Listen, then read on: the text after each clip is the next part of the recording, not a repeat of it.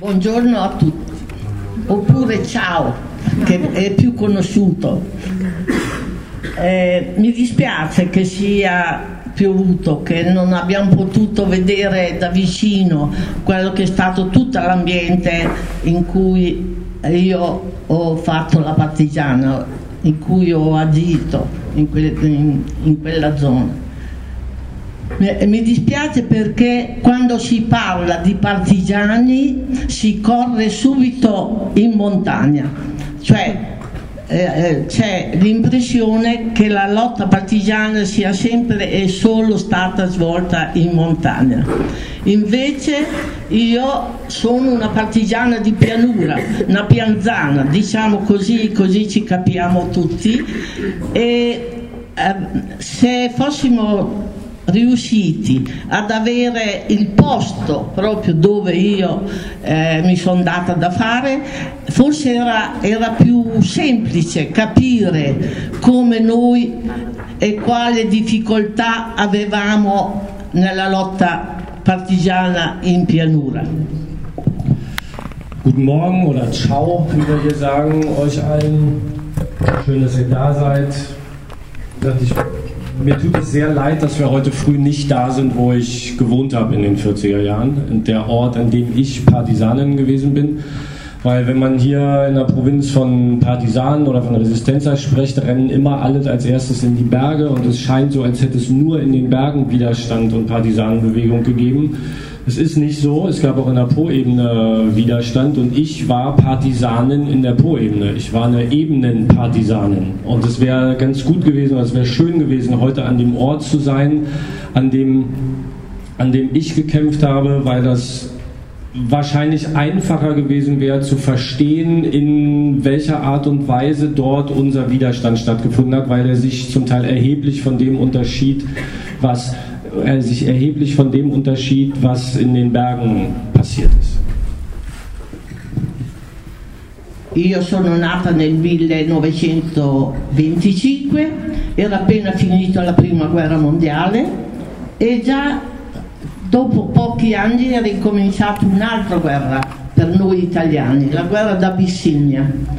E solo perché, perché mio fratello era contro la guerra, era stato arrestato nel 1938. Quindi noi abbiamo subito tutti i vent'anni del fascismo, della dittatura e della preparazione, quella che era più grave, la preparazione della guerra.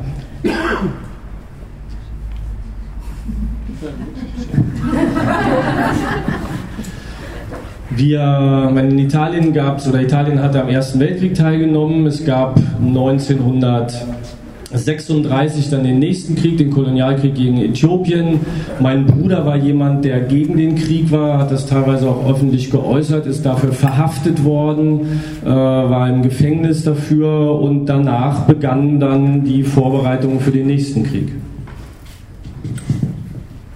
Io sono arrivata alla casa che, abbiamo, che avremmo dovuto vedere stamattina il giorno del mio quattordicesimo anno di età.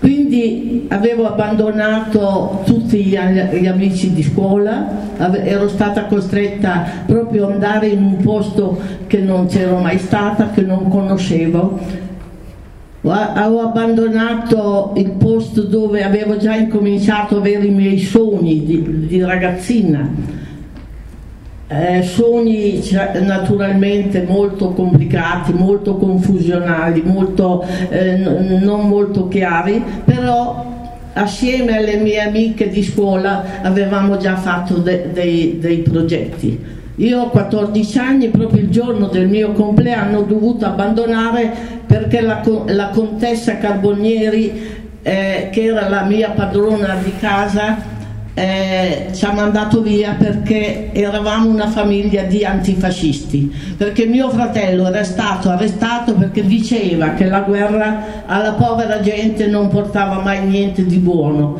e lei non voleva che il suo mezzadro, il, contadino che lavorava per lei, non avesse queste idee. Die Familie, in der ich aufgewachsen bin, zu der, wie gesagt, mehrere Brüder von mir gehörten, äh, war eine Halbpächterfamilie, eine Bauernfamilie, die von einem Grundbesitzer, in dem Fall eine sogenannte Contessa, eine Baronin, äh, ein Stück Land mietete, das Haus auf diesem Land bewohnte, das Land bewirtschaftete und die Hälfte der Erträge für sich behielt, die andere Hälfte der Grundbesitzerin gab.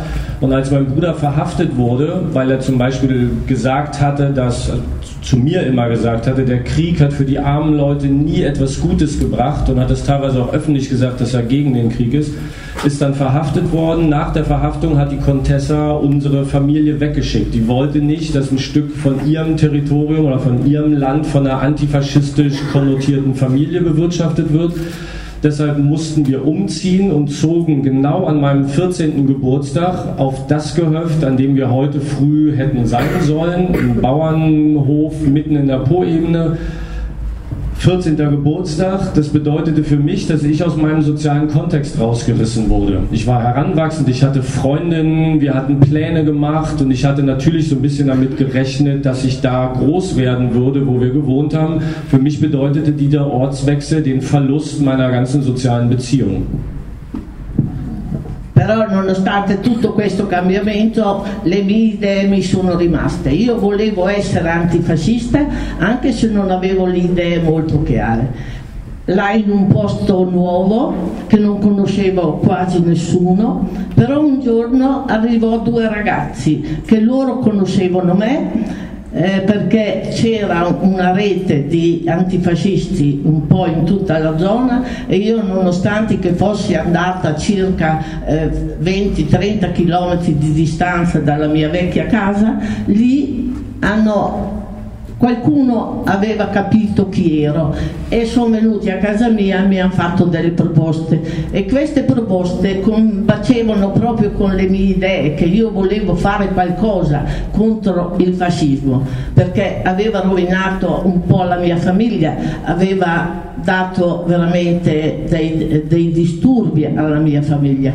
Quindi io volevo essere antifascista e il primo lavoro che mi è stato proposto da questi due ragazzi è stato il soccorso rosso. A quei tempi c'erano molti bambini che i loro genitori erano stati mandati in galera, erano stati mandati al confine, erano costretti a vivere fuori di casa. Questi bambini abbandonati, non, eh, noi abbiamo pensato che fosse il momento di raccogliere un po' di denaro, un po' di soldi, che allora ce ne circolava pochissimi, perché potessero andare, anche senza i loro genitori, potessero andare a scuola. E questo è stato il primo mio lavoro da antifascista, la raccolta dei fondi perché i bambini degli antifascisti potessero andare a scuola e potessero avere le scarpe da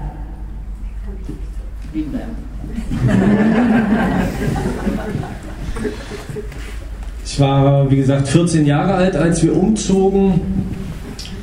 Hatte damals schon sehr, hatte damals schon den Wunsch, auch Antifaschistin zu werden, wie mein Bruder, auch wenn ich damals nicht wusste, was das eigentlich bedeutete und was ich genau hätte machen wollen. Aber ich wollte Antifaschistin werden und fühlte mich irgendwie als Antifaschistin. Der Faschismus hatte meiner Familie viele Steine in den Weg gelegt, hatte meinen Bruder äh, ins Gefängnis gesteckt, hatte dazu geführt, dass wir umziehen mussten, dass ich meine sozialen Kontakte verlor und ich hatte den Wunsch, was zu tun. Anderthalb Jahre nachdem wir dahin gezogen waren, erfüllte sich dieser Wunsch, weil ich von zwei jungen Männern, von zwei Jungs, die ein, zwei Jahre älter waren als ich, kontaktiert wurde, die auch in der Gegend lebten, die irgendwie verstanden hatten, was wir für eine Familie waren. Und, obwohl, nee, es war nicht anderthalb Jahre, ein halbes Jahr nachdem wir da hingezogen waren, kamen die auf mich zu, haben mich angesprochen und haben mir vorgeschlagen, mit ihrer Gruppe zusammen äh, antifaschistische Arbeit zu machen. Und das war in dem Fall der Vorschlag, mit ihnen zusammen im Soccorso Rosso zu arbeiten, in der Roten Hilfe. Es gab damals ein clandestines Netzwerk, die Rote Hilfe, die versuchte, die Kinder von inhaftierten Antifaschistinnen und Antifaschisten zu unterstützen. Es gab eine ganze Menge von Familien hier in der Provinz Reggio Emilia, wo die Väter oder Mütter, hauptsächlich die Väter, im Gefängnis waren, in der Verbannung waren, gezwungen waren, im Ausland zu leben und die Familienreste, die hier geblieben sind, insbesondere die Kinder, litten sehr darunter, weil die Familien kaum Einkünfte hatten Und unsere Aufgabe war es, rumzugehen in den Dörfern, kleine Geldmengen, damals zirkulierte viel weniger Geld als heute, kleinste Geldmengen zu sammeln, um damit diese Familien zu unterstützen, damit die Kinder was zu essen hatten, damit die Kinder zur Schule gehen konnten und damit die Kinder Winterschuhe hatten. Das war meine erste richtige antifaschistische Tätigkeit. Quando scoppiò la seconda guerra mondiale la mia famiglia subì tutto quello che hanno subito tutte le famiglie italiane. Tutti i giovani che potevano essere in grado di fare la guerra venivano richiamati, questo lo sapete benissimo anche voi altri. Io avevo, avevo sei fratelli maschi, quattro nel 1941 erano già stati richiamati, uno era in Russia, l'altro in Grecia, un altro ad Ancona e l'altro ai confini con la Francia. Quindi in quella casa che avremmo visto stamattina c'era rimasto solo le mie cognate, cioè delle donne e alcuni, e alcuni bambini. E in quella casa noi dovevamo fare tutto quello che avrebbe fatto una famiglia perché era già incominciata la guerra e quindi imponevano a, alle famiglie avere il grano da portare al consorzio in modo che il fronte venisse eh, alimentato con le nostre produzioni.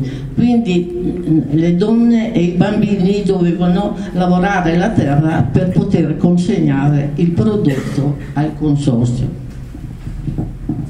I tuoi genitori erano già morti a questo punto? Als dann der Zweite Weltkrieg begann für Italien 1940, musste meine Familie das durchleben, was die meisten anderen italienischen Familien durchleben mussten, nämlich die Einberufung der männlichen Familienmitglieder. Meine Familie bestand zu diesem Zeitpunkt aus sechs Brüdern, einer Schwester, den Schwägerinnen einiger meiner Brüder und ein paar Neffen und Nichten. Meine Eltern waren zu dem Zeitpunkt beide gestorben schon. Und ich lebte quasi mit den Familien meiner Brüder zusammen. Vier meiner Brüder sind zur Armee eingezogen worden. Einer kam an die Front in der Sowjetunion, einer kam nach Ancona, einer kam nach Griechenland und einer kam nach, an die Grenze nach, zu, zu Frankreich. Die waren alle im Krieg und unsere Familie, die so reduziert war, dass nur noch ein Bruder da war, nämlich der, der im Gefängnis gewesen ist, der nicht mehr wehrfähig war, weil die, hat sie gerade nicht gesagt, aber weil die Faschisten den so zugerichtet hatten im Gefängnis, dass er nicht mehr wehrfähig war der blieb zu Hause und meine Schwägerin und diese Restfamilie musste den Bauernhof bewirtschaften und musste weiter all die Arbeiten machen, die man vorher mit mehr Leuten gemacht hatte. Und da der Krieg begonnen hatte, waren die Anforderungen an die Bauernfamilien gestiegen. Es gab staatliche Vorgaben des Faschismus, dass bestimmte Produkte erwirtschaftet werden mussten und dass die an den Sammelstellen in den Dörfern für die Unterstützung der kämpfenden Truppe abgegeben werden mussten. All das hatten wir zu leisten wir Frauen, Kinder, Alte ohne die arbeitsfähigen Männer, die eingezogen worden waren. Il 2 febbraio ci arrivò il primo telegramma di morte di mio fratello che era in Grecia. Io ringraziai il cielo che era pochi, eh, era solo due anni che era morta la mia mamma e che non l'avevo e che non provasse il dispiacere che si provava a, arrivare una lettera che ti annunciava la morte di, di un figlio. Più avanti eh, l'altro che era in Russia nella grande ritirata abbiamo perso notizie e non le abbiamo mai più avute. E arrivò anche l'8 settembre quando eh, il governo italiano annunciò che avevano fatto l'armistizio con gli anglo-americani. Gli americani li avevamo già in Sicilia, quindi l'Italia era divisa in due. E nel nord Italia i tedeschi da mh, mm, 24 ore prima erano amici, era un esercito che abbiamo ha, avuto una certa avventura insieme e in 24 ore erano diventati nemici. Quindi l'Emilia, dove abitiamo noi, eravamo chiusi dalla linea gotica e al sud c'erano gli americani e al nord era, avevamo, eravamo invasi dall'esercito tedesco. Wenige Monate nach Beginn des Zweiten Weltkrieges und nach dem, nach dem Verlegen meiner Brüder an die Fronten kam das erste Telegramm aus Griechenland, dass mein einer Bruder dort gefallen war. Ich habe ich war da sehr traurig natürlich, war aber heilfroh, dass meine Mutter zu dem Zeitpunkt nicht mehr lebte. Die war schon zwei Jahre tot zu dem Zeitpunkt, weil als Mutter die Nachricht zu bekommen oder verarbeiten zu müssen, dass, dein, dass, dein, dass eines deiner Kinder stirbt, wäre für sie schlimm gewesen. Kurze Zeit später kam die zweite Nachricht, dass ein anderer Bruder beim Rückzug der italienischen Truppen an der Ostfront aus der Sowjetunion äh, vermisst wurde. Der ist bis heute nicht aufgetaucht, der ist da ganz sicher auch gestorben. Und ja, dann ging der Krieg weiter bis 1943, bis dann am 8. September 1943 der Waffenstillstand mit den Alliierten verkündet wurde. Ihr habt das in den letzten Tagen schon ein paar Mal gehört. Die Alliierten hatten mittlerweile Sizilien eingenommen, waren auf das Festland übergesetzt, rückten von Süden her nach, nach äh, Norditalien vor und in dem Moment werden unsere deutschen Verbündeten, die bis zum 8. September Verbündete Italiens waren, über Nacht zu Feinden. Vom 8. zum 9. September besetzen sie das Territorium, was noch nicht von den Alliierten befreit war, so auch die Emilia, in der wir hier wohnen. Und wir wurden von einem Tag zum anderen Gefangene der deutschen Besatzungstruppen, die sich hier festsetzten und das ganze nördliche Italien unter ihre Fittiche nahmen.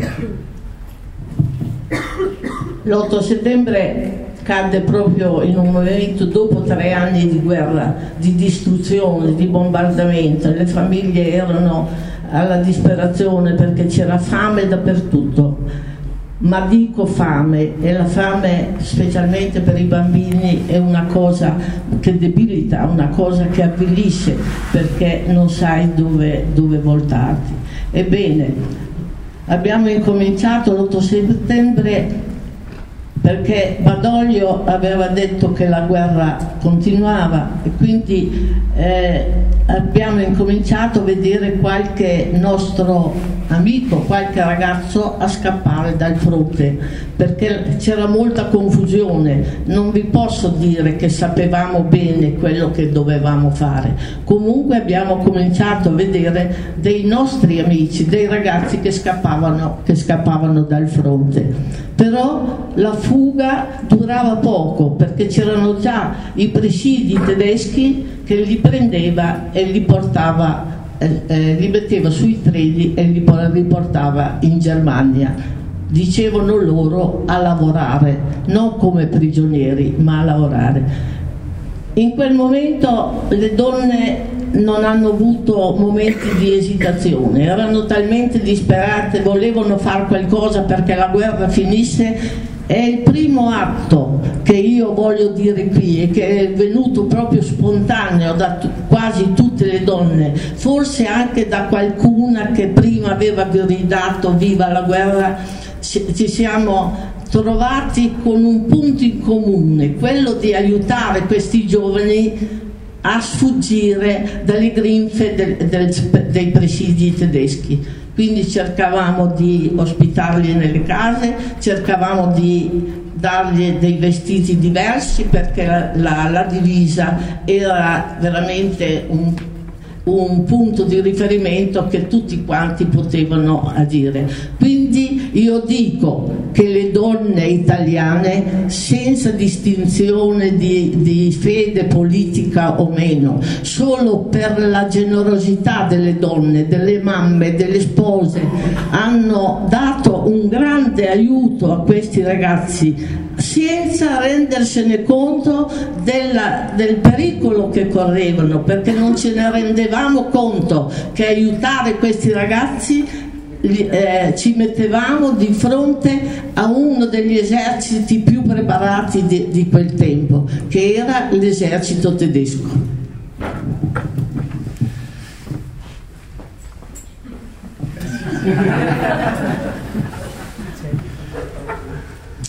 Am 8. September 1943 befand sich Italien im dritten Kriegsjahr Es hat alliierte Bombenangriffe bereits auf die norditalienischen Gegenden auch gegeben. Es hat Nahrungsmittelmangel gegeben. Hier grassierte der Hunger, der insbesondere für die jungen Menschen, insbesondere für die Kinder, auch in den Bauernfamilien sehr schlimm war. Und in dieser Situation beginnt, wie gesagt, die deutsche Besatzung. Der Chef des Generalstabs, General Badoglio, hatte bei der Verkündung des Waffenstillstands über diese Radiodurchsage gesagt, dass der Krieg erstmal weitergeht. Und wir sahen dann in den Tagen nach dem 8. September immer wieder, zumindest auch da, wo ich wohnte, immer wieder vereinzelte italienische Soldaten, kleine Grüppchen in ihren Uniformen, die versuchten nach Hause zu kommen. Das war eine sehr chaotische Situation, wie ihr euch wahrscheinlich vorstellen könnt. Das Land wird besetzt und die Soldaten versuchen irgendwie aus ihren Kasernen wegzukommen. Manchen gelingt es. Wir sahen welche davon, sahen teilweise auch Bekannte von uns und Freunde, die versuchten oder die, die zu ihren Familien zurückkamen bekamen aber auch mit, dass die Deutschen unmittelbar nach dem Beginn der Besatzung überall Straßensperren einrichteten und Kontrollpunkte einrichteten, an denen sie fliehende Soldaten einsammelten, um sie zu deportieren. Es hieß immer, die bringen die zur Arbeit nach Deutschland, nicht in die Kriegsgefangenschaft. Und in dieser Situation haben sehr viele Frauen in Italien ohne richtig zu wissen, was sie da taten, eigentlich aus einer spontanen Reaktion heraus, angefangen, den fliehenden Soldaten zu helfen. Ohne auch zu wissen, was sie damit eigentlich auslösen, ohne zu wissen, mit wem sie sich da anlegten. Ähm, versuchten wir, Soldaten, die wir sahen, die durch unser Gebiet liefen, zu beherbergen, die unterzubringen, denen zivile Kleidung zu geben, denen ihre Waffen abzunehmen, um ihnen die Möglichkeit zu geben, den Klauen der Deutschen zu entkommen, nicht gefangen genommen zu werden und die eine Weile aus dem Verkehr zu ziehen. Das war ein massenhaft auftretendes Phänomen in Italien in den Tagen nach dem 8. September. Da waren Frauen beteiligt, unterschiedlichsten Alters, unterschiedlicher politischer Orientierung. Giacomina sagt, ich glaube, da waren sogar Frauen dabei, die bis vor kurzem noch es lebe der Krieg und es lebe der Faschismus gerufen haben, die in dieser Situation des Chaos sehen, dass dort junge Menschen, junge Männer versuchen zu fliehen und die Gefahr laufen, von den Deutschen deportiert zu werden, die denen einfach halfen, ohne, wie gesagt, eine bestimmte Strategie damit zu verfolgen, einfach denen zu helfen, damit die nicht gefangen genommen werden.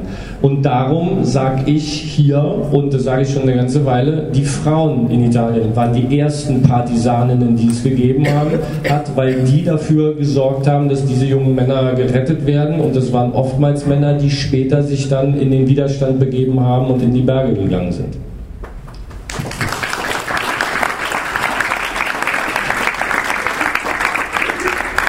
ed è naturale che questi ragazzi che aiutavamo non, non, potevano rimanere chiusi nelle case perché il rischio in pianura c'era sempre perché c'erano i rastrellamenti quindi questi ragazzi hanno preso la via della montagna. Ecco perché sono andati in montagna, perché la montagna le dava più un asilo più sicuro, però quando erano lassù non trovavano le caserme a darci da mangiare, non trovavano eh, i vestiti, non trovavano una casa per potersi eh, riscaldare anche là hanno avuto bisogno della generosità delle donne montanare che li hanno ospitati, li hanno scaldati, li hanno da, eh, dato da mangiare con quel po' che, che c'era se c'era un panino si divideva con tutti i, i, membri della famiglia, le famiglie allargate, la famiglia allargata credo che sia nata proprio nel momento del partigianato, perché non si sapeva più quanti membri c'erano nelle famiglie, ma questo succedeva in montagna, perché là c'era la possibilità di nascondersi nel bosco e solo che ci fosse una piccola baracca di un, di un pastore così via, poteva essere essere un buonissimo e tranquillo rifugio per i nostri, per i nostri ragazzi. Diese jungen Männer, die wir versteckten und die viele Bauernfamilien versteckten in den Tagen nach dem 8. September, die konnten da nicht ewig bleiben. Die versteckten sich teilweise dann noch woanders und irgendwann begannen die hier bei uns im Gebiet in die Berge zu gehen nach ein paar Monaten sich in die Berge zurückzuziehen, dort Gruppen zu bilden. Ihr wartet in den Bergen, ihr seht, habt gesehen, dass das ein Territorium ist, in dem man sich ganz gut verstecken kann, in dem man Unterschlupf findet, in den Wäldern, in irgendwelchen Baracken im Wald, alles Mögliche wurde als Stützpunkte benutzt aber die gingen dann in die Berge und fanden dort aber keine Kasernen vor. Und die fanden auch keine Nachschubkolonnen vor, die sie mit Essen versorgten und mit Kleidung versorgten. Auch in den Bergen waren es hauptsächlich die Frauen in den Bauernfamilien, die die unterstützten, die den äh, Herberge anboten, sichere Zufluchtsorte, die die mit Nahrungsmitteln unterstützten, die deren Kleidung irgendwie reparierten und gesagt, ohne die Unterstützung der Frauen in den Bergen wäre es auch dort schwierig gewesen zu bleiben. il nostro grande compito che c'era rimasto in pianura. Ecco, qui arriva la differenza vi, de, della lotta partigiana della montagna e la lotta partigiana in pianura. Noi vivevamo nelle nostre case, quindi c'era da inventare tutta una strategia di essere partigiane pur avendo lungo la strada sempre i tedeschi perché dove abitavo io e vi avrei fatto vedere volentieri stamattina dalla mia casa eh, eh, distante eh, 30 metri neanche eh, i tedeschi avevano fatto costruito una strada militare che portasse verso Bologna al fronte, alla, alla, linea gotica, quindi molto vicino a casa, perché la via Emilia non era più praticabile, c'erano gli Stuka, se li chiamavano, erano degli aerei molto leggeri che tutto quello che si muoveva lo mitragliavano, cioè non bombardavano questi, mitragliavano addirittura sulle persone, anche una persona in bicicletta, quindi la via Emilia che era la via che portava da Reggio a Bologna non, non era più praticabile per, per eh, le, i mezzi eh, militari. E avevano costruito delle strade di campagna nascoste un po' in mezzo ai campi, in mezzo alle cose, perché anche la linea ferroviaria perché bisognerebbe raccontare che si era già sviluppato anche la lotta partigiana in questi momenti, avevano fatto saltare un treno a, a, a a, 2-3 km da casa mia e questo treno era sempre lì in mezzo ai binari, quindi la, la la ferrovia non era più praticabile, quindi dovevano trovare delle, eh, delle vie alternative. E queste, queste, vie le avevano costruite tutte in mezzo alla campagna dove c'erano le nostre case, quindi noi non è che avessimo il presidio tedesco, avevamo i tedeschi tutti i giorni, dietro casa mia eh, a, a, proprio dietro casa in un, in un, prato, un mattino ci siamo alzati e c'era una divisione di tedeschi che si era eh, posizionato lì con le tende, erano venuti a chiedere eh, per mettere l'acqua nel campo e, e così via. Quindi noi eravamo come si dice, facevamo una vita normale pur avendo pur eh, essendo già con delle idee di aiuto verso i partigiani. Der Unterschied zu dem, was die Partisanen in den Bergen gelebt haben und die Situation, in der die gelebt haben, bestand für uns darin, dass wir in unseren Wohnhäusern geblieben sind. Ich war Partisanin oder ich wurde Partisanin und lebte weiter in dem Haus meiner Familie. Ich lebte nicht mit einer großen Gruppe irgendwo in der Gegend, wo ich mich gut verstecken konnte. Und ich lebte nicht irgendwo, wo es hier und da mal einen Stützpunkt gab von Deutschen oder von Faschisten, sondern ich lebte in meinem Haus mit den Deutschen die ganze Zeit nebenan. Denn zu dieser Zeit wurde die Via Emilia, die Hauptverkehrsstraße, die es gab, von alliierten äh, Militärflugzeugen fast permanent kontrolliert. Die flogen über die Via Emilia und beschossen mit Maschinengewehren alle Fahrzeugkolonnen, die sich dort bewegten, weshalb die Deutschen begannen, kleine Straßen durch die Poebene zu bauen, um ihre Truppenbewegungen Richtung Bologna, von wo aus sie weiter Richtung Gotenlinie verlegt wurden, äh, weiter durchführen zu können. Und eine dieser kleinen Straßen, eine sogenannte Militärstraße, verlief, und das hätte ich euch wirklich gern gezeigt heute früh bei unserem Haus, die verlief keine 30 Meter von unserem Bauernhof weg. Die haben einfach aus dem Nichts eine Straße hingebaut und plötzlich fuhren jeden Tag auf dieser Straße deutsche Kolonnen lang. Eines Morgens sind wir aufgewacht, weil, weil es draußen laut war und da war eine deutsche Kompanie, die sich einfach auf dem Feld in der Nähe aufgebaut hatte. Die hatten Zelte aufgebaut, kamen zu uns, wollten Wasser, wollten Nahrungsmittel, alles Mögliche. Das heißt, wir lebten in einer Situation, in der wir permanent mit den Deutschen und auch mit den Faschisten konfrontiert waren und nicht in einer isolierten Gegend waren, wo man sich von dem auch fernhalten konnte. Es war aber auch nicht so, dass wir gesagt, wir kommen jetzt gleich dahin. Ähm, wir hatten keine richtig klaren, konkreten Aufgaben, wussten auch noch nicht so richtig, was wir machen sollten, aber wollten was für die Resistenza tun. Quindi per eh, organizzare bene il nostro lavoro è nata la prima organizzazione delle donne, i gruppi difesa della donna, che non era proprio appropriato questo, questo titolo, perché eh, era un'organizzazione che organizzava l'aiuto verso, le forme, eh, verso i, i, gruppi partigiani che erano già in montagna.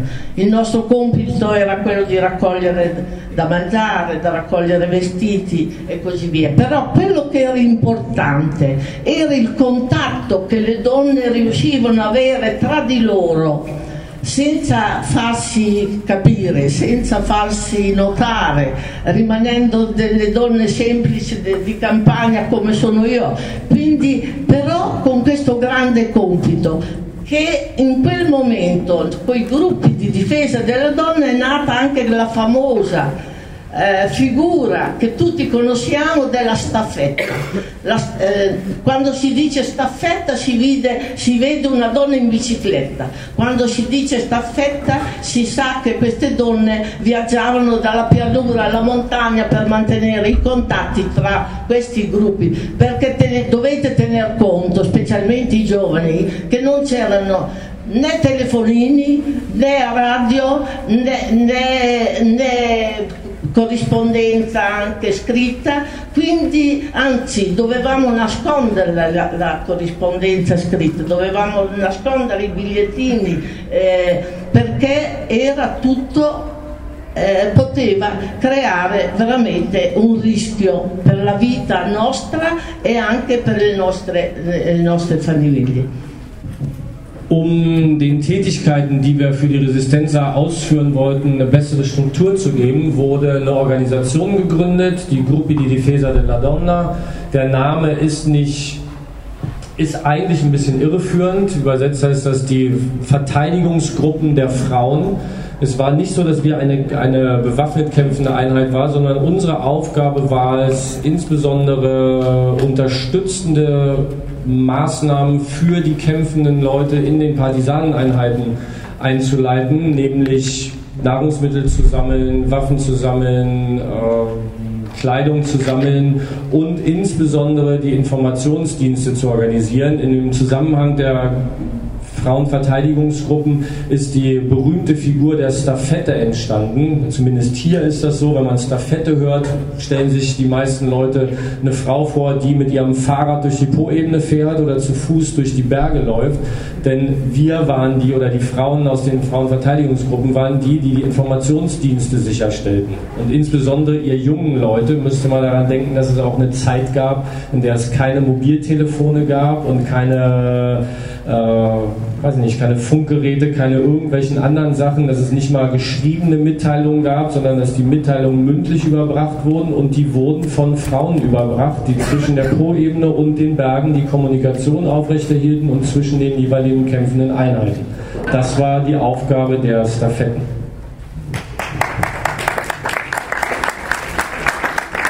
Le nostre case, le nostre case in particolar modo quelle già preparate antifasciste eh, erano le case, le chiamavano di accoglienza, cosa voleva dire? Noi di giorno avevamo i gruppi dei partigiani che li ospitavamo in casa e li mettevamo nel solaio dove potevamo nasconderli un po' e poi alla notte loro uscivano e andavano a fare il loro lavoro.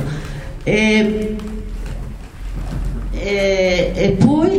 nostre case erano disponibili per i feriti, per i partigiani feriti e questo era il rischio più, più grande. Infatti eh, l'istorico sa benissimo che ci sono ancora in vita alcuni di questi partigiani feriti che noi abbiamo ospitato.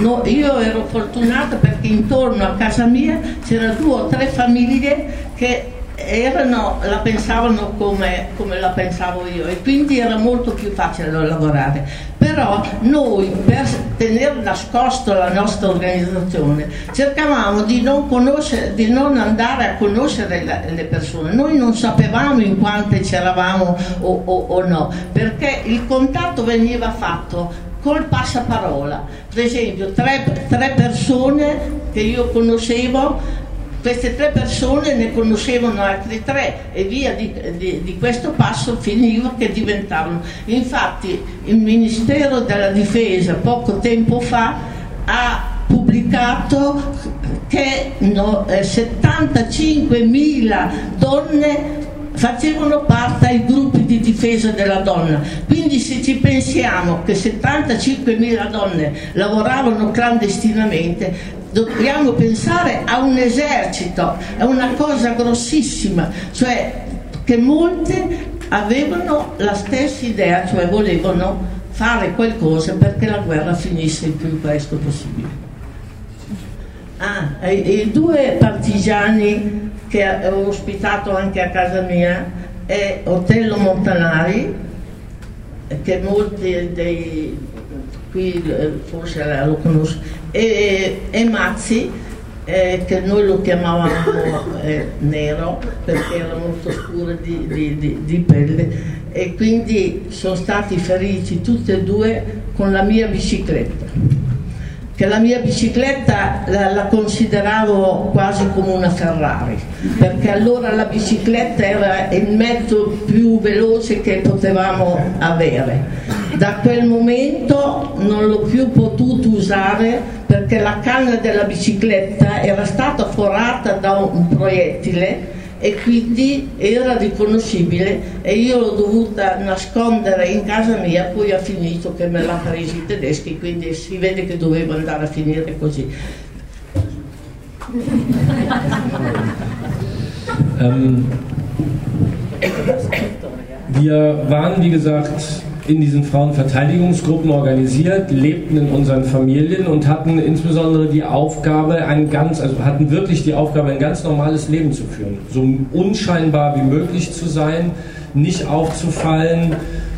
Ähm, ich hatte das Glück, in einer Gegend zu wohnen, wo noch zwei Freundinnen, die, bei, die in anderen Bauernfamilien lebten und deren Gehöfte, auch dafür wäre es ganz gut gewesen, heute früh da zu sein. Bei Napoleon ist es oft so, dass man ein Gehöft hat mit ein bisschen Land drumherum, 100, 200 Meter weiter ist wieder ein Gehöft mit ein bisschen Land drum, ist wieder ein bisschen Gehöft. Das ist oftmals nicht so, dass man ein Dorf hat mit den ganzen Häusern und Land drumherum, sondern dass diese Bauernfamilien auf einem großen Territorium verteilt sind. In den Gehöften in der Nähe des Bauernhofes, wo ich wohnte, lebten Freundinnen von mir, die auch in der Resistenzer waren. Deshalb vereinfachte das für uns die Tätigkeit ein bisschen. Denn wir mussten uns so organisieren, dass wir so wenig wie möglich Leute kannten. Unser Netzwerk bestand darin, dass man oder, oder war so aufgebaut, dass ich zum Beispiel drei, vier andere Personen kannte, die auch in den Frauenverteidigungsgruppen arbeiteten. Die kannten wieder wiederum auch drei, vier Personen, sodass ich damit in der Pro-Ebene ein riesiges Netzwerk bildete. Ich habe neulich einen, eine historische Arbeit auch vom italienischen Verteidigungsministerium gesehen, die relativ neu ist, in der sich ein Historiker damit beschäftigt hat. Der schätzt, dass etwa 75.000 Frauen in Norditalien in diesen Frauenverteidigungsgruppen organisiert waren, clandestin organisiert waren und alles in so einem feinen kapillaren Netzwerk, so dass wenn jemand von uns aufflog, nur ein kleiner Teil der Struktur aufflog. Unsere Aufgabe war es in den Familien, in denen wir lebten, wie gesagt, Nahrungsmittel zusammen, Informationen zu übertragen. Und einige von unseren Bauernhäusern, von den Bauernhäusern unserer Familien, hießen auch Case di Latitanza. Das waren sogenannte befreundete Häuser oder sichere Zufluchthäuser. Und in diesen Häusern wurden, die Partis wurden später dann auch die Partisanengruppen, die in der Po-Ebene operierten, beherbergt. In dem Haus meiner Familie zum Beispiel wurden im Dach über eine längere Zeit Partisanengruppen tagsüber beherbergt. Die hielten sich da tagsüber auf, damit die keiner sah. Und als es dunkel wurde, gingen die raus und machten da ihren Job, wie Takumina gesagt hat. Und bevor es hell wurde, kamen die wieder und dann wurden die wieder dort beherbergt. Und davon gab es eine ganze Menge Häuser in der Po-Ebene. Auch da waren es natürlich wieder die Frauen, weil das waren die, die zu Hause geblieben waren, die sich um diese Gruppen kümmerte. Eine andere Aufgabe war es, verletzte Partisanen zu beherbergen. In meiner Familie wurden mehrere Monate lang zwei Partisanen, unter anderem zwei Partisanen beherbergt und medizinisch versorgt die bis heute leben. Der eine ist Otello Montanari, der andere ist Giglio Mazzi, Kampfname Ali, den wir immer den Schwarzen nannten, weil er ganz dunkle Haut hatte. Ähm, die beiden wurden bei uns mehrere Monate beherbergt, wurden gepflegt. Die waren beide kurioserweise auf meinem Fahrrad verletzt worden, schwer verletzt worden.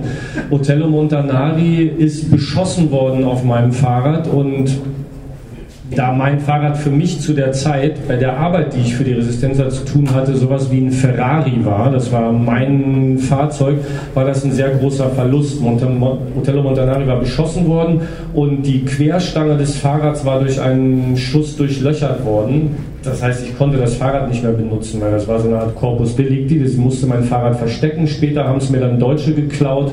Ähm, ja, ab dem Zeitpunkt konnte ich mein Fahrrad, wie gesagt, nicht mehr nel mondo sottobosco. È molto difficile eh, spiegare adesso, dopo 70 anni, eh, queste cose che sembrano molto semplici, però allora era, era, sufficiente una piccola cosa perché ti bruciassero la casa oppure eh, oppure andare, essere arrestati, torturati e così via. Quindi anche le piccole cose diventavano delle cose molto pericolose. Se voi pensate che lungo la mia strada, quella strada che che avremmo percorso stamattina eh, c'era dei grandi cartelli e che so dire solo quella parola lì in tedesco, Actum Banditi, cioè voleva dire attenzione perché questa è tutta una zona eh, infestata di, di, partigiani. Quindi eh, eh i tedeschi mettevano eh, in guardia le altre persone per come se, come se fossero noi fuori casa, erano loro fuori casa, quindi avevano, eh, cercavano di eh, stravolgere le cose. Io mi ricordo che anche a, port- a, trasportare delle armi diventava, io mi ricordo che una volta avevo delle bombe a mano da dover trasportare e non sapevo come fare per eh, mimetizzarle, per farle vedere il meno possibile. Ho, ho riempito la, la, borsa, dato che le bombe erano rotonde, ho messo delle patate e così sembravano tutte delle patate, invece in fondo c'erano, le, le armi. Perché noi in pianura trasportavamo tante volte le armi per i gruppi che erano, che erano in montagna e tante altre cose perché la nostra organizzazione poi aveva un compito eh, importante che era quello da raccogliere del materiale. Mi ricordo che il Natale del 44 abbiamo lanciato eh, la parola d'ordine di mandare in montagna qualcosa da mangiare perché i partigiani in montagna, lontano dalle loro famiglie, si sentissero meno sole. La mia casa era la casa che accoglieva tutti questi pacchettini che poi arrivò un birocciaio, non so se tutti sapete cos'era un birocciaio, era un, un, un un carretto eh, trainato da un cavallo perché i partigiani non avevano macchine, non avevano camion e così via. Allora quando siamo arrivati alla vigilia, che è arrivato il birocciaio a caricare i, i, i pacchetti che le donne avevano confezionato da mandare in montagna per farle gli auguri anche di buon Natale e anche perché si sentissero meno soli, meno lontano dalla loro famiglia, pensate che un carretto che non, non riuscivamo a caricare tutti i pacchetti che, che, erano arrivati a casa mia e dentro ad ogni pacchetto c'era un augurio e c'era una parola di, di coraggio, per, per, far coraggio ai nostri ragazzi che, eh, si, che combattevano sulle, sulle nostre montagne. Quindi facevamo anche delle cose alla luce del sole il, il 2 febbraio, il, il, il mese di... Ähm, es ist ein bisschen schwierig, sagt Giacomina, heute zu erzählen, welche Konsequenzen diese Tätigkeiten, die wir da machten, haben konnten. Es ist schwierig, sich vorzustellen, dass die Beherbergung von Partisanen oder von Leuten, die der Mitarbeit in der Resistenza verdächtig waren, für unsere Familien hätte bedeuten können, dass die Familie ausgelöscht wird, dass das Bauernhaus, in dem wir lebten, mindestens abgebrannt worden wäre und eventuell auch die Familie in Mitleidenschaft gezogen wurde. Das war was, was wir damals wussten und das war was, mit dem man monatelang lebte, dass für das, was man da tat, die Familie hätte für sterben können und man den Hof verlor eventuell. Aber so war das. Eine Sache, die wir auch machten, kann ich mich daran erinnern, war, dass wir zum Winter 1900, 1944, 45 hin, vor Weihnachten, die, ich glaube, das war Ende Oktober machten die das, weil der Winter schon sehr früh angefangen hatte, wurde die Woche der Partisanen ausgerufen. Ähm, zu diesem Zweck aktivierten wir unser Netzwerk und gingen in die ganzen Bauernfamilien und forderten die Frauen dazu auf, kleine Päckchen zu machen. Dinge, die sie erübrigen konnten, ein bisschen was zu essen, manchmal aus Wolle, Handschuhe, Socken, irgendwas zu stricken, Zettelchen zu schreiben, um den Partisanen, um den jungen Männern, die aus unseren Familien stammten, aus unserer Po-Ebene kamen, um denen in, in, den Bergen Unterstützung zu geben, um denen zu zeigen, hier, die Po-Ebene steht hinter euch, die Po-Ebene unterstützt euch. Ähm, und dann wurde das gesammelt. Das Haus meiner Familie war einer der Punkte, in dem das war eine der Paketstellen sozusagen, in denen die gesammelt wurden. Und die Leute kamen mit kleinen Päckchen, kleine Sachen, die sie gesammelt haben, und waren so viele, dass irgendwann, als der Birocciaio kam, das war ein Bauer mit einem kleinen Karren, mit einem Pferd, dass wir das nicht alles auf den seinen Karren kriegten. Weil der hatte die Aufgabe, bei Nacht und Nebel dann diese Pakete hoch in die Berge zu bringen, die da abzuliefern. Das war so viel, dass wir Schwierigkeiten hatten, das aufzuladen. Aber das war eben auch ein Versuch, abseits davon, äh, dass wir Waffen transportierten etc., die Partisanen auch moralisch zu unterstützen und denen zu sagen, hier die Bevölkerung steht hinter euch. Was wir natürlich auch taten, war zum Beispiel Waffen zu transportieren. Das war ich fast dabei zu vergessen, er am Anfang erzählt hat, dass man sich in dieser Situation zum Beispiel überlegen musste, wie man bestimmte Objekte, die man in der Po-Ebene von einem Punkt zum anderen transportieren sollte, wie man die da hinkriegte. Ich hatte einmal das Problem, dass ich ein paar Handgranaten für eine Partisanengruppe von A nach B bringen sollte. Vielleicht hier noch zur Information, auch in dem Fall ähm, machten das die Frauen, weil die diejenigen waren, die sich freier, wenn auch nicht völlig unkompliziert in der Po-Ebene bewegen konnten, weil junge Männer einfach nicht hätten im zivilen Leben sein dürfen. Die hätten ja eigentlich bei den faschistischen Einheiten sein müssen. Das waren also diese Verbindungssachen, waren immer Sachen, die Frauen gemacht haben. Und ich musste einmal diese Handgranaten transportieren und musste mir überlegen, wie ich die transportierte, weil ich konnte ja nicht einfach eine, eine, eine Tasche nehmen und dann mit dem Fahrrad durch die Po-Ebene fahren und habe mir dann einen Beutel genommen, einen Stoffbeutel, den habe ich mit Kartoffeln gefüllt und habe dann zwischen die Kartoffeln Handgranaten gelegt, weil das hat, hat nach außen hin die gleichen Beulen gegeben. Dadurch konnte man, das waren so Eierhandgranaten und das sah dann so aus, ein bisschen Kartoffeln, ein bisschen Handgranaten und man konnte es von außen nicht sehen, habe mir die an den Lenker gehängt und bin damit losgefahren und hat zum Glück geklappt. Solche Dinge mussten wir dann auch hin und wieder machen.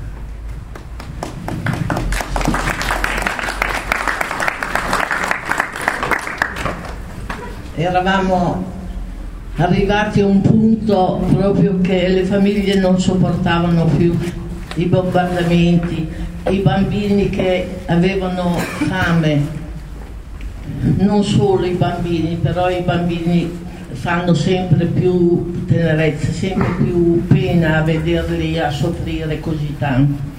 Era arrivate al punto che quando sentivamo i bombardieri, le fortezze volanti abbassarci sulla testa e sapevamo che ci buttavano giù bombe, eravamo felici, ci sembrava che fossero i liberatori, pensavamo che più bombardavano più eh, eh, si accorciava il tempo, il tempo della guerra, quindi eravamo tutte disperate, infatti a febbraio ancora in piena guerra, in pieno... Eh, regime fascista e i tedeschi che ci eh, tamponavano perché non volevano essere disturbati, perché i tedeschi eh, nella linea gotica avevano fatto una testa di ponte pensando di poter resistere lì fino alla fine della guerra e quindi eh, non volevano disturbi alle spalle. E il nostro lavoro diventava sempre più difficile perché eravamo sempre più tamponate, sempre più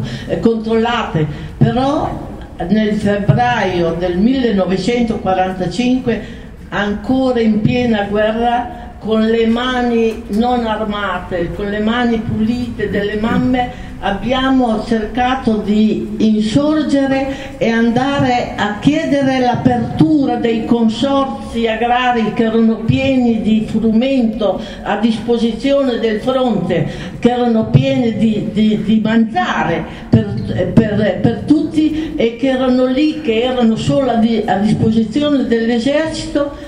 Beh, noi donne col passaparola come abbiamo detto prima, abbiamo organizzato un incontro nel cortile che desce dalla provincia, allora c'era il Podestà, eh, e quindi abbiamo, la nostra parola d'ordine era perché bisogna spiegare anche che non si poteva andare in due insieme, perché due faceva gruppo, quindi i fascisti tedeschi non volevano i gruppi, non potevi fermarti su un marciapiede a chiacchierare perché facevi gruppo, quindi per non fare gruppo noi abbiamo lanciato il corpo che ognuna di noi in bicicletta o a piedi come si poteva arrivassimo nel cortile della del Podestà che volevamo affrontare senza armi, senza niente, affrontare il, il Podestà di allora che era il capo naturalmente de, de, di allora.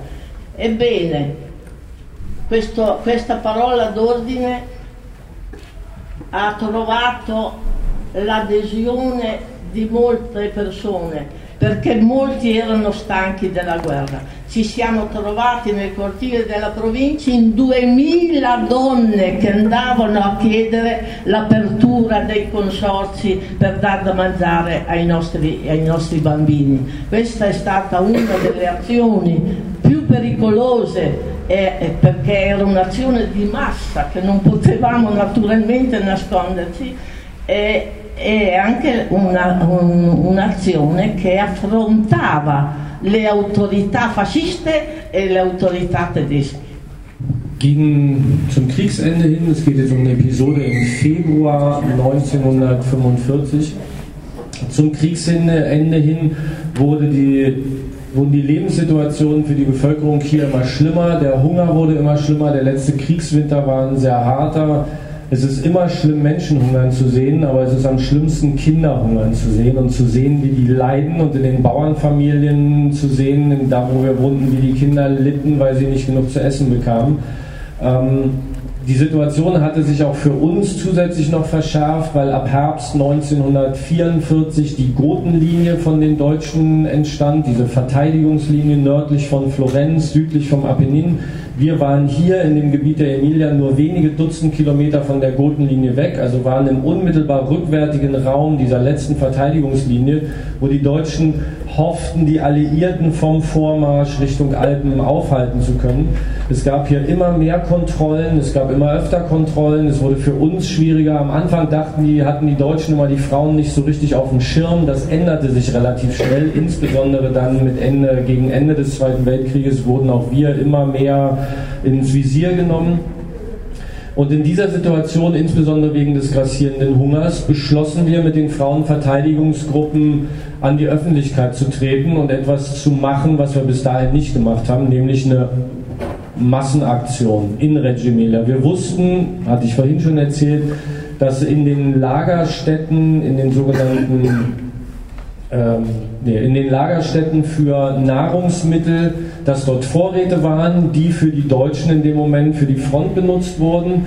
Und wir haben wir beschlossen, hier nach Reggio Emilia zu gehen, zum Sitz des Podestat, das war der faschistische Stadtvorsteher, Ortsvorsteher, dorthin zu gehen und von dem die Öffnung dieser Lager, dieser Lebensmittellager zu fordern.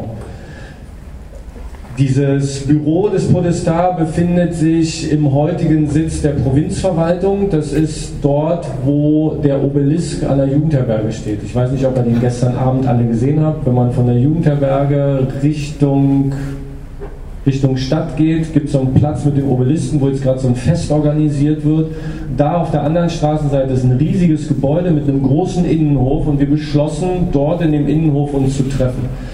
Der Buschfunk organisierte das, gab natürlich keine Plakate und so, sondern über unser Netzwerk sagten wir uns, wurde gegen, wurde so von Person zu Person vereinbart, an dem Tag, zu der Uhrzeit sind wir da. Es gab bestimmte Verhaltensmaßregeln, die man einhalten musste. Alles, was mehr als zwei Personen auf einem Haufen war, wurde als verbotene Versammlung angesehen. Das heißt, wir konnten auch nicht zu zehn nach Reggio Emilia fahren, sondern mussten alleine äh, uns als Einzelpersonen hier nach Reggio Emilia bewegen und wollten uns dort in diesem Innenhof treffen. Ich muss vielleicht noch dazu sagen, dass 1945 da wo die Jugendherberge ist und auch die Provinzverwaltung ist, die Stadt Reggio Emilia zu Ende war. Alles, was außerhalb dieses, dieser, dieser Straße ist, die einmal um das Zentrum rumgeht, über die wir manchmal gefahren sind, war 1945 Land. Da war, da, da, da war nichts. Das ist alles erst in den Nachkriegsjahren entstanden. Das heißt, man kam von außen innerhalb von kürzester Zeit dahin, aber es war trotzdem schwierig, das zu organisieren. Jedenfalls trafen wir uns dort an dem Morgen in dem Hof der Provinzverwaltung, um beim Podestat die Öffnung der Lebensmittellager zu fordern und waren an diesem Morgen knapp 2000 Frauen, die dort mit offenem Visier, ohne Waffen dahingegangen sind, sich dort gesammelt haben, in der Zeit, in der die Stadt besetzt war, von den Deutschen kontrolliert war, von den Faschisten regiert wurde. Wir trafen uns dort in diesem Hof und stellten die Forderung, die Lebensmittellager zu öffnen. Contemporaneamente però le donne pensavano a avere da mangiare per i suoi figli, ma cominciavamo già a pensare come volevamo una società una, un, nel momento che sarebbe finita la guerra. Infatti io sono stata invitata un giorno a una riunione fatta da un commissario politico ci siamo trovate in cinque ragazze sotto una pianta eh, lungo una stradina di campagna che va da, da Masone a Gavassa per non, dare, per non rischi, far rischiare le nostre famiglie di, eh, di, questa cosa ci siamo trovati in cinque. Ed era eh, la più grande aveva forse 19 anni così. E però la ricorderò sempre finché campo, infatti queste parole mi hanno seguito fino adesso. Eh, è stata la prima volta che ho sentito parlare di democrazia, di diritto delle donne, di diritto al voto e di emancipazione della donna, perché tutti sappiamo come viveva la, la, la, la donna sotto regime. Ebbene, quello è stato uno de, de, dei momenti più che eh, mi ha coinvolto di più in, in, tutta la mia azione che ho, ho, fatto in quel tempo, perché mi dava la prospettiva, perché pensavo che avrei avuto qualcosa da fare anche dopo finita la guerra. E come la pensavo io, dopo l'hanno pensata intanto, infatti siamo arrivati alla fine della guerra per fortuna con molti disastri, le nostre famiglie disastrate, però con una donna nuova, con una donna che aveva capito cosa poteva fare, cosa poteva contare nella società. E quindi siamo usciti dalla guerra eh, con questi sentimenti. Avevamo molte cose da pensare, avevamo un'Italia distrutta, avevamo però avevamo questi ideali, perlomeno per me, che mi dava coraggio che ci sarebbe stato un mondo nuovo. Infatti arriviamo al giorno della liberazione,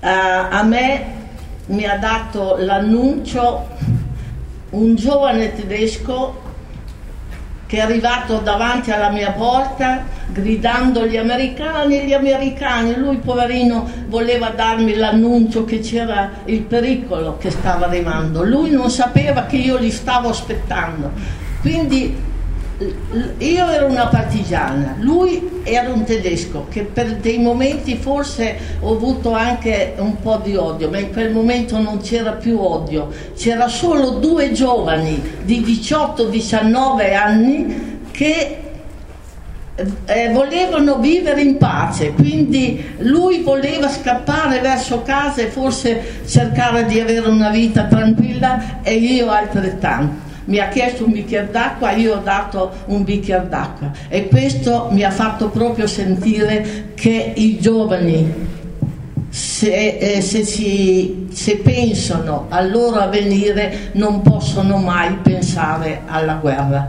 e in quel momento per me è stato il momento più significativo.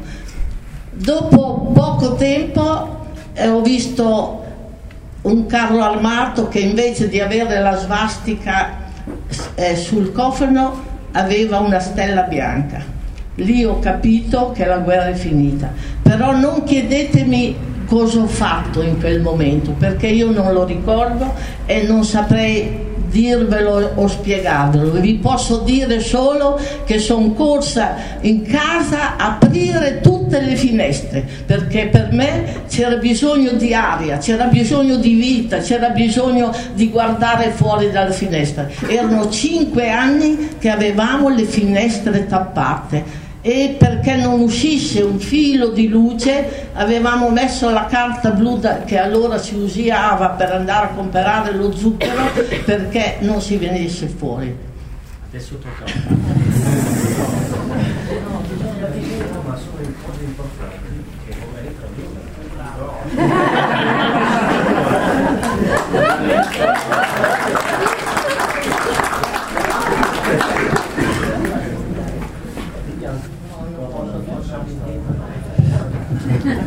Er hatte vorhin noch eine Sache erzählt, und zwar dieser, dieser Hunger, der, die Verzweiflung zum Kriegsende äh, produzierte ganz komische Dinge in uns. Wir sahen zum Beispiel, dass über die Po-Ebene Flugzeuge flogen, die sogenannten fliegenden Festungen der Alliierten, von denen wir wussten, dass sie in Norditalien Städte auch manchmal bombardierten und man spürte denen gegenüber überhaupt keinen Groll, sondern wir dachten eigentlich eher, je mehr die bombardieren, desto schneller geht dieser, dieser Krieg zu Ende. Die wurden nicht empfunden als Feinde, sondern eher, eher, eher als Befreier, obwohl sie unsere Orte äh, bombardierten. Neben den Tätigkeiten, neben diesen ganz konkreten Tätigkeiten zur Unterstützung der Resistenz oder der Familien, gab es auch Momente, in denen wir an die Zukunft dachten.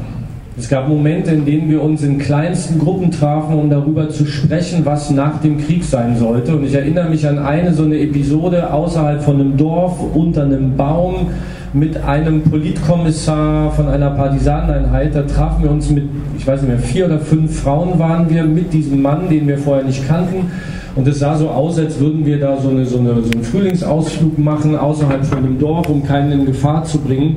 Das war ein ganz wichtiger Moment für mich, an den ich mich erinnere. Das war das erste Mal, dass ich von Emanzipation der Frau hörte, dass ich von Frauenwahlrecht hörte, was es in Italien zu dem Zeitpunkt nicht gab, dass wir darüber redeten, was aus unseren Gesellschaften nach dem Krieg werden sollte. Und es war in dieser Phase für mich eine, eine unglaubliche ein unglaublicher Energieschub, auch zu merken, für das, was eventuell nach dem kommt, was wir hier leben, dafür brauche ich auch Energie und das ist was, in das ich mich einbringen will. Das ist was, ähm, an dem ich mitwirken kann, weil und wir haben das dann auch in der unmittelbaren Nachkriegszeit erlebt, dass uns die Resistenza verändert hat. Es gab eine neue Frau in Italien, es gab eine neue Frau von es gab eine neue Generation von Frauen, an deren Weiterentwicklung wir mitwirken wollten. Wir waren nicht mehr die gleichen Frauen wie vor dem Beginn des Zweiten Weltkrieges, sondern hatten uns in der Resistenza verändert und kämpften und dann begannen dann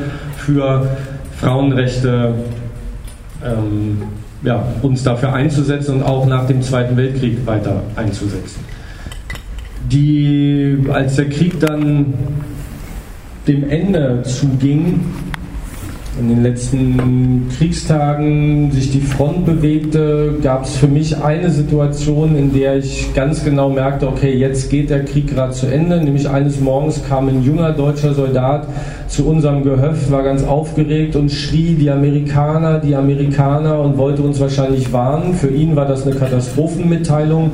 Er hatte nicht auf dem Schirm, dass wir das super fanden, dass die Amerikaner kamen.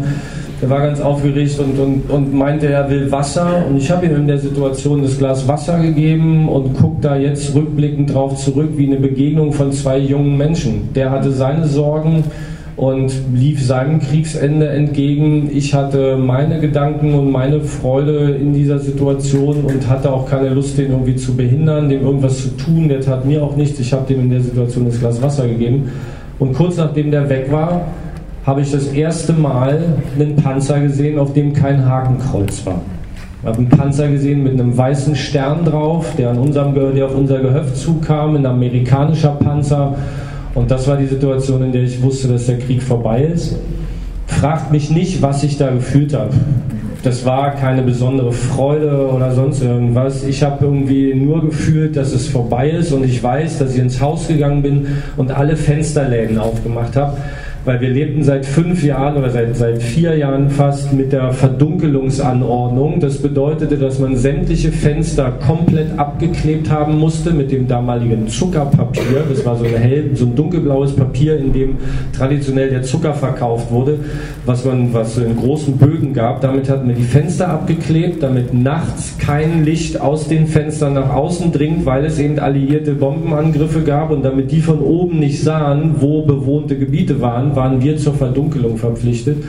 Und was ich gemacht habe, ist ins Haus gegangen. Ich habe diese ganze Papier abgerissen, habe die Fenster aufgemacht und war froh, dass das vorbei ist und dass eine Zeit für mich vorbei war, die vom Krieg gekennzeichnet war. Denn seitdem ich zehn war, war Krieg und als ich knapp 20 war, war endlich der Krieg zu Ende. Dai gruppi difesa della donna è nato l'UDI, l'Unione Donne Italiane, la prima, don- la prima organizzazione che veramente si è battuta per i diritti delle donne. Io adesso dico che la vittoria più grande che abbiamo avuto è che sono 72 anni che l'Italia, l'Europa è in pace, perché sentiamo anche in questi momenti delle aree che non sono, non sono le migliori. Quindi quando un popolo in pace avrà degli alti e bassi, però trova sempre delle soluzioni. La guerra distrugge tutto, i sentimenti, eh, le cose morali, materiali, tutto, tutto quanto. Quindi la guerra porta sempre distruzione e basta quindi a pensare che sono 70 anni che siamo in pace, che i nostri giovani possono girare con solo una carta di identità per molta parte d'Europa, io dico che la vittoria più grande è questa, però lasciatemelo dire che io voglio sottolineare che quando ho letto nella nostra Costituzione che gli uomini e le donne senza distinzione di sesso, di religione hanno gli stessi diritti e gli stessi doveri, per me è la cosa più importante che quel, quella lotta che abbiamo fatto a quel tempo, questo è il risultato più grande, che tutti quanti, giovani, vecchi, ne possono usufruire. Grazie.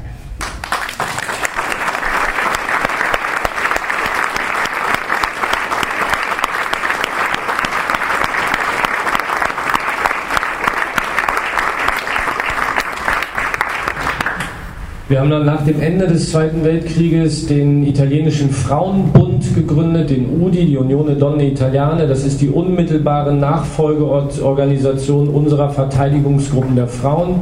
In dem UDI habe ich lange, war ich lange Zeit, war ich lange Zeit aktiv. Die beiden wichtigsten Ergebnisse für mich aus der Resistenza sind erstens, dass wir mit der Resistenza dazu beigetragen haben, dass der Krieg zu Ende geht und dass wir in Europa seit über 70 Jahren, zumindest in den meisten Fällen, äh, ohne Krieg leben können und ohne kriegerische Auseinandersetzungen, dass es äh, immer Möglichkeiten gibt, Konflikte auf friedliche Art und Weise zu lösen, dass Krieg niemals ein Mittel sein kann, um menschliche Differenzen äh, in Ordnung zu bringen, sondern dass die Staaten in der Lage sind, andere Wege zu finden. In Europa finden sie die seit über 70 Jahren, um friedlich miteinander leben zu können und zu sehen, dass junge Menschen hier aufwachsen und ihr gesamtes Leben ohne Kriegserfahrung verbringen können, mit einem Aus Ausweis größte, große Teile Europas bereisen zu können, sich hier frei bewegen zu können, ist für mich nach wie vor ein sehr, sehr wichtiges und großes Ergebnis des, unseres Widerstandskampfs. Was mich besonders glücklich gemacht hat, war 1946, 1947, als die italienische Verfassung von Leuten aus der Resistenza geschrieben wurde und veröffentlicht wurde, dort den Artikel 2 oder Artikel 3 zu sehen, dass alle Menschen, die in Italien leben, unabhängig von Geschlecht, Hautfarbe, Religion, sexuelle Orientierung etc., die gleichen Rechte und Pflichten haben. Das war was, was für mich als eine Frau, die im Faschismus geboren ist, im Faschismus aufgewachsen ist, eine ganz besondere Genugtuung und etwas, auf das ich, über das ich sehr froh bin und auf das ich sehr stolz bin.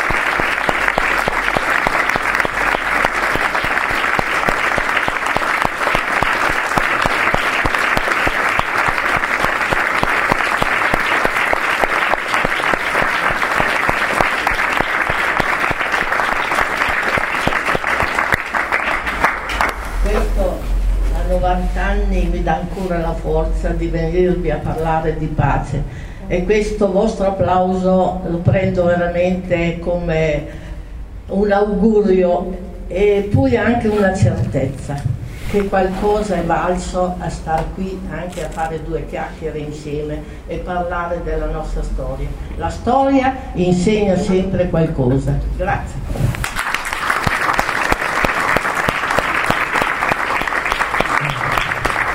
Euch hier zu sehen, den Applaus zu bekommen, ist was, was mir mit fast 92 Jahren zeigt, dass es sich gelohnt hat, so lange durchzuhalten und dass es einen Sinn hat, hierher zu kommen und mit jungen Leuten zu sprechen. Die Geschichte hat immer was für uns bereit, aus dem wir lernen können. Sich mit Geschichte zu beschäftigen ist immer lehrreich. Und ja, vielen Dank dafür, dass ihr hier wart und vielen Dank, dass ihr zugehört habt.